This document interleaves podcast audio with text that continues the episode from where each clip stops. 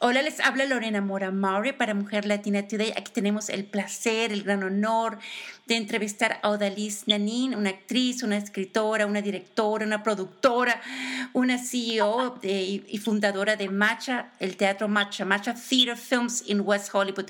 Bienvenida, Odalis. Gracias, gracias, Lorena, por uh, invitarme a la entrevista. Bueno, estoy primera vez que, que, que bueno, conectándonos virtualmente, porque esto es, eh, esto es lo, lo, lo, maravilloso de la tecnología digital que puede conectarnos y no hay barreras. Pero, Odalis, todas tenemos una historia, ¿cierto? Tú llegaste a los Estados Unidos en los 60. Cuéntame de tu llegada y... Ah, bueno, eh, yo llegué en el 69 a través de los vuelos de la libertad que fue un asilo político que mi padre pudo obtener a través de un patrocinador que él conocía acá en, los Estados Unidos. Pero eh, fue una transición bastante difícil porque vine de una isla caribeña y pues aunque aterrizamos en Miami, en Miami fue una cosa bastante rápida porque nos separaron primero, nos separaron de mi padre, y lo entrevistaron y, no, y nosotros fuimos a un lugar que se llamaba la Casa de la Libertad, pero era un lugar bastante, bueno, pues eh, no muy bonito en ese entonces, vamos a decirlo. y después cuando nos reunimos, este, esperábamos que nos iban a dar pues algún tipo de ayuda y pues además nos dieron unos unos ah, abrigos ahí viejos y mi pobre papá solamente trajo una maleta es gracioso porque yo tengo un cortometraje, no un cortometraje, tengo un cortometraje que tiene que se llama Solo una maleta y es basado en esa experiencia mm. de niña. y ahora tengo un libreto de cine que también que se llama Solo una maleta. Pero anyway, so comencé así, mi papá decidió ir a Brooklyn, Brooklyn, New York, no sé por qué, pero fuimos para allá. Y, y pues él nos cuidó mucho, nos puso en la escuela de verano, aprendí inglés en un, en un verano, en dos o tres meses aprendí inglés pero sí fue, fue muy difícil a, pues, a adaptarse, ¿no? al frío y a todo lo demás. y poco a poco, pues, eh, empecé a, pues, a madurarme, a aprender cosas. Y cuando fui a la universidad, estaba planeando de, entrar en el oficio de abogado uh, o diplomacia. Entonces, lo que pasó fue que eh, me uní a un club invitaron a unirme a un club que se llamaba Club Cubano, así. Hay una chica que escribió una obra de teatro y ella me pidió que quisiera de la muchacha jovencita. En esta obra uh, yo tenía que llorar, entonces eh, pude, pude hacer eso y la gente me celebraron mucho y a causa de eso pues me inició mi interés de a lo mejor investigar you know, esa, esa, esa carrera. Entonces fui al departamento de Rutgers de este teatro y allí hice una audición para un ahora muy bien conocida Howard Bound, que es una obra pues, británica muy inglesa. Ah, y el maestro, el profesor, claro, no me dieron la parte porque tenía acento, porque en ese tiempo no tenía entrenamiento adecuado, ¿entiendes? pero me, me, me, llamó a su oficina y me dijo que yo tenía ella debía, debía de perseguir o de seguir esa, esa, esa, vocación porque pensaba que tenía mucho talento y ahí fue cuando comenzó toda mi trayectoria como actriz. Y yo me imagino que tus papás querían que tú fueras abogada, que fueras diplomática. Oh, claro, claro, claro. No, estaban, que todavía te... Yo estaba totalmente opuesto. Eh, lo que hice es que yo no declaré mi, mi uh, major, mi maestría, hasta el tercer año pero hice muchas obras de teatro. también me registré con el National Shakespeare Conservatory por un verano intensivo, intensivo, donde pues aprendí de todo, movimiento, eh, parlamento, actuación, todo, todo, todo lo que tú puedas imaginarte. Y pues en un tema de Shakespeare, todo era en inglés. Entonces pude todo eso y cuando regresé a la universidad, pues era una actriz mucho, mucho, mucho mejor y a causa de eso pues obtuve más, más partes en obras teatrales. Y pues, después de eso eh, decidí um, seguir una carrera más profesional, hacer mi, you know, my um, master, master. y pues me adicioné para varias escuelas muy importantes, pero todavía tenía acento, entonces eso fue una discriminación que hicieron contra mí desagradablemente. Mm. Ah, y finalmente la única escuela que pude entrar fue una que se llamaba um, the um, Drama Studio London, Drama Studio London at Berkeley, y ahí fue donde fui por un año completo y ahí hice, hice mucho más uh, estudios de actuación y, y pude mejorar mucho mi, mi situación en términos de mi dicción. Que eso es lo más difícil, ¿verdad? Eso, fue, eso fue lo más difícil para ti, porque tenías el talento, pero era la barrera, ¿no? Que te veían acento, ¿cierto? Eh, especialmente en ese tiempo, sí, eso era una cosa bien eh, dificultosa porque era una cosa que me impedía. Yo me enfoqué mucho en la dicción, en inglés, y pude superar todo eso. Y después cuando regreso a Nueva York, pues eh, tengo mi agente y mi agente me está mandando, me, está, me envía visiones de, de anuncios en español. conmigo, ¿no? sí. Y después cuando hice, se hice muchos comerciales, muchos anuncios de comerciales en, en, español allá en Nueva York y después de eso decidí irme a Los Ángeles para seguir mi carrera de, de cine.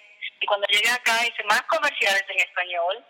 Uh, pero eh, lo que ocurrió fue que cada vez que tenía una parte para hacer, por ejemplo, una telenovela, una cosa de televisión, me pedían que tuviera un acento en inglés. O sea, sé que todos mis esfuerzos para eliminar el acento, ahora cuando regreso a Hollywood me están pidiendo que venga un acento.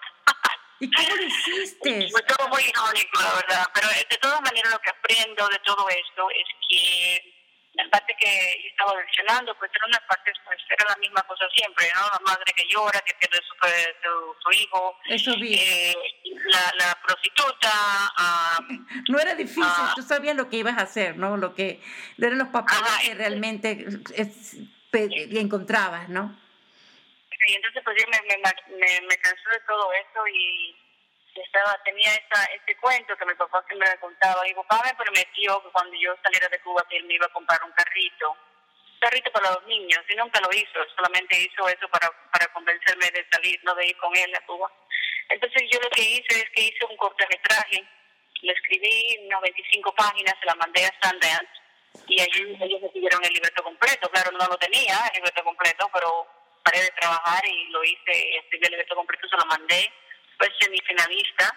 Ay, entonces después de esto yo pensé, wow, si, si Sanders piensa que, que pudo ser semifinalista, que entonces me dio ese empujo para poder hacer y filmar y grabar la película, que la, la, la hice en cortometraje de en, 16 milímetros um, de película.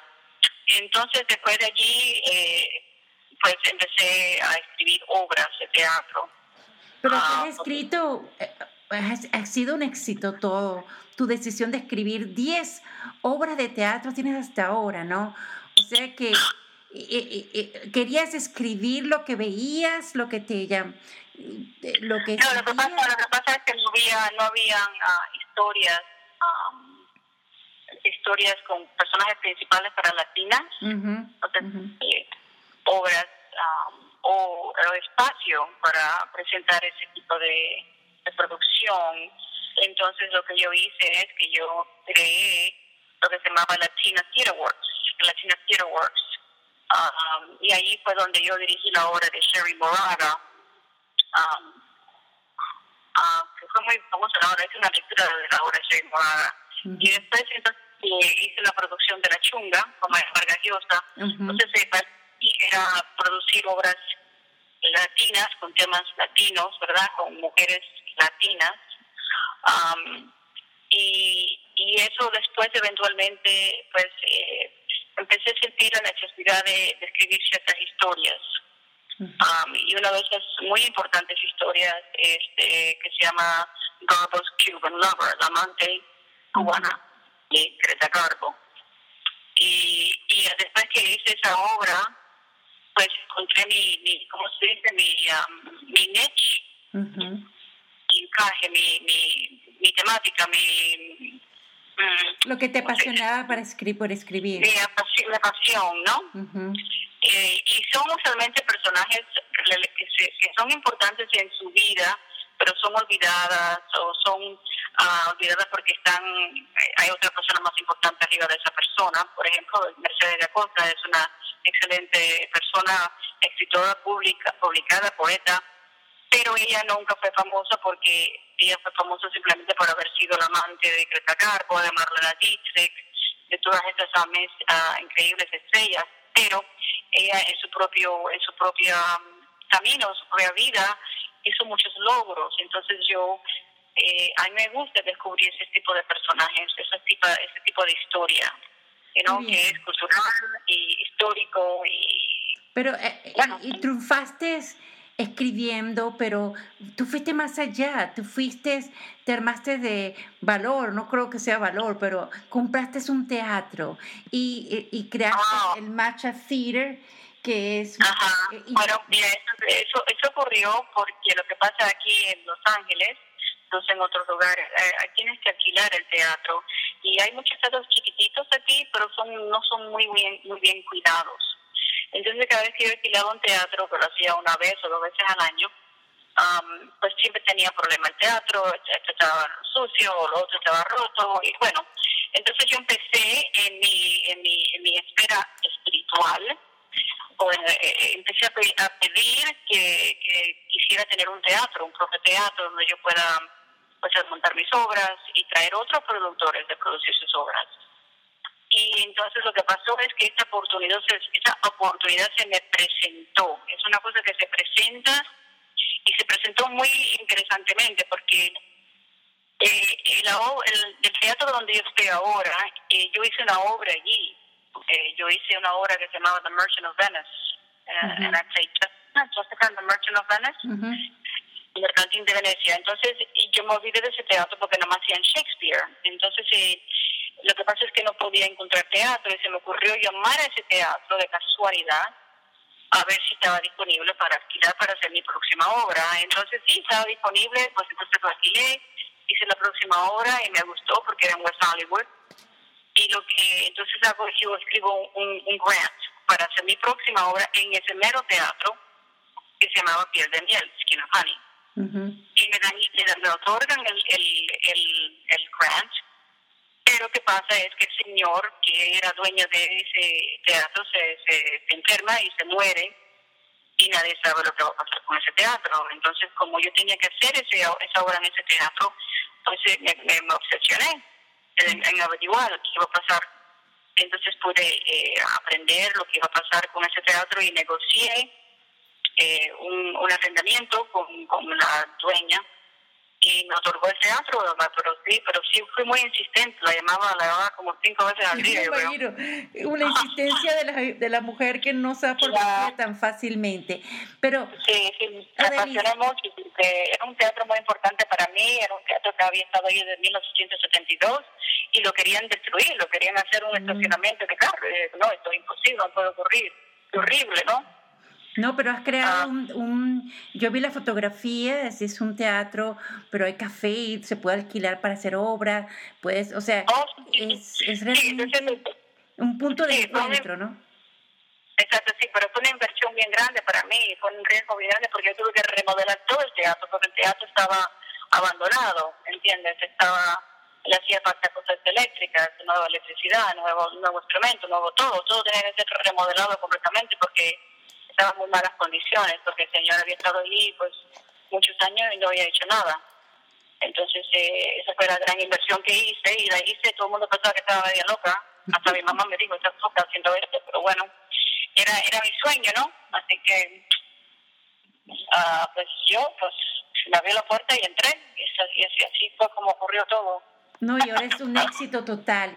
Y te estoy entrevistando porque tienes...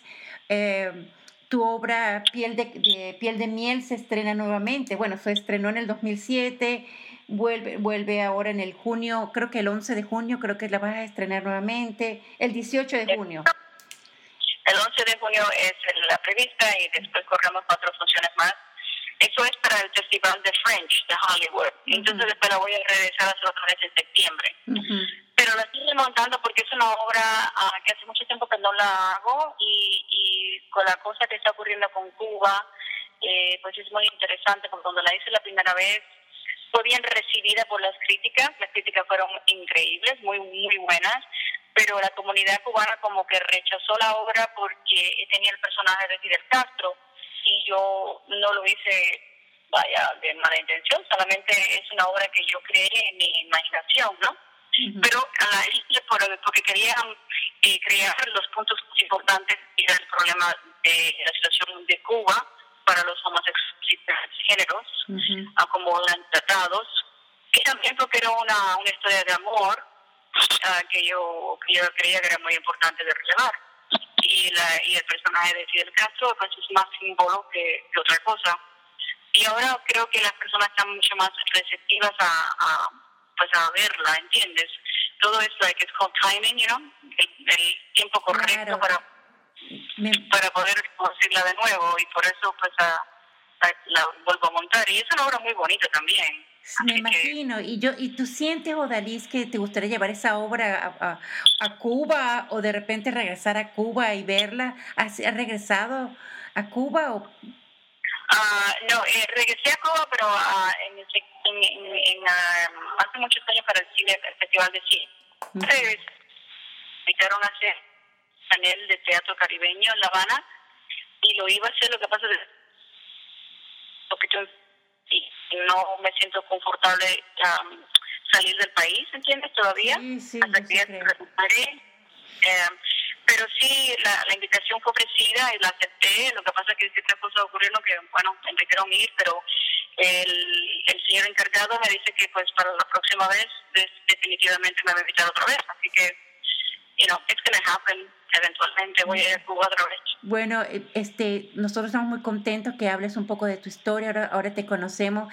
Yo estuve viendo tu, tu, tu trabajo en, en, serie de televisión. No me encontré telenovelas, voy a ver si las encuentro, eh, pero seguramente puedo hacer Google y las puedo encontrar. Me encanta mucho tu moto, Educate, Enlighten and Entertain through cutting edge plays to push the boundaries, social media, art and writing workshops. Muy, muy bueno. Para concluir la entrevista, te deseo muchísima suerte. Ya estamos conectadas aquí con el mundo virtual, que es el gran barrio virtual de los Estados Unidos. ¿Algún mensaje para la comunidad hispana, para las jóvenes, para los jóvenes que desean eh, eh, seguir su pasión? ¿Qué, ¿Qué mensaje les gustaría compartir? Okay. Uh, bueno, pues que tenemos una voz, que nuestra voz es muy importante y que si estás apasionada por algo, debes de seguir esa pasión y hacer tus sueños realidad. A mí, mi sueño siempre ha sido de tener mi propio teatro y voilà, ahí está mi teatro. No ha sido fácil, no, no te digo que ha sido tú sabes, fácil para nada, ha sido una lucha, pero todo lo que es um, precioso o, o bello eh, es importante para luchar y obtener.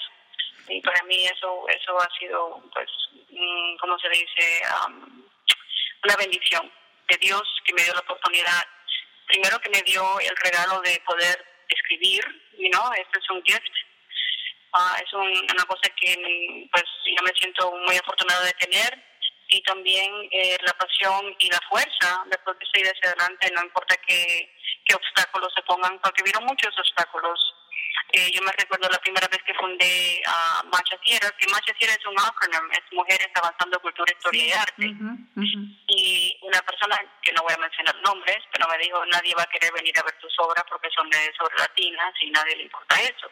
Y yo la miré así, y le dije, bueno, vamos a ver lo que pasa. Sí, eso, es, eso me pasa a mí y, también y nos pasa a todas las que seguimos nuestra pasión que se nos dice que no seamos lo que somos, ¿no? Que seamos otra Exacto. persona. So, no, no, you know, tienes que seguir, en inglés se llama the gut feeling. Yeah, that's me. Y tienes que tener confianza en, en, en, esa voz adentro de ti que te dice, hazlo. Y no tengas miedo. Bueno. ¿no? Odalis, te deseo muchísima suerte. Esta que está aquí empezó hace 11 años con, una, con un email y yo he creado una comunidad virtual de todos los Estados Unidos. Para mí es un honor que tú me des esta oportunidad porque todos tenemos nuestro, yo comparto sueños, pasiones, pero un gran deseo de que tengamos un lugar donde se nos escuche. Y por eso, la tiene tu idea, cuando recibí tu nota, yo dije, necesitamos compartir porque tu pasión, mira, es difícil y lo lograste. Entonces estamos muy orgullosos de ti. Te deseamos mucha suerte en tu obra. Sigue escribiendo, sigue escribiendo, sigue escribiendo. No deje de escribir nunca y deja de, de crear, porque lo que estamos, estás creando nuestra, eres nuestra voz para muchas y eres el lugar para que la gente conozca lo que pensamos, lo que hacemos y lo que decimos. ¿No te parece? Claro que sí, eso es muy importante. A mí, como te digo, es muy importante escribir y contar nuestras historias, crear nuestros personajes. Ahora estoy escribiendo una nueva obra ah, sobre la vida de Frida Kahlo, pero es una Frida Kahlo que es ah, muy realista. Es la última semana de la vida de Frida Kahlo, que ah, nadie quiere tocar, nadie quiere mencionar, nadie quiere hablar sobre nada de esto. Entonces yo, ese es el tema que yo voy a tocar, entonces eso es lo que estoy uh, planeando de producir para el próximo año, ¿me entiendes? So, esas son cosas, historias que vienen hacia mí, no sé cómo te puedo decir, pero es like channeling, es como que eh, es esa historia, por ejemplo, Piel de Miel, eh, o yo escribí la primera escena de Piel de Miel 10 años antes de realmente escribir toda la obra de Piel de Miel. Hmm. So, tiene sus propios momentos de, de ser, de ser, ah, de, que se crea esa historia, ¿no? Que se pueda completar esa historia. se va construyendo, ¿no? Se va construyendo Nunca voto nada que escribo, siempre lo guardo.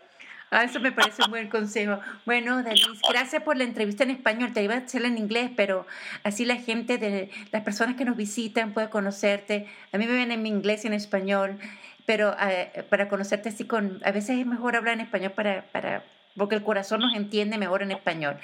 Pero muchísimas gracias. Yeah, definitivamente. Muchísimas gracias. Que pases una feliz tarde. All right, thank you so much. Hasta luego. Chao.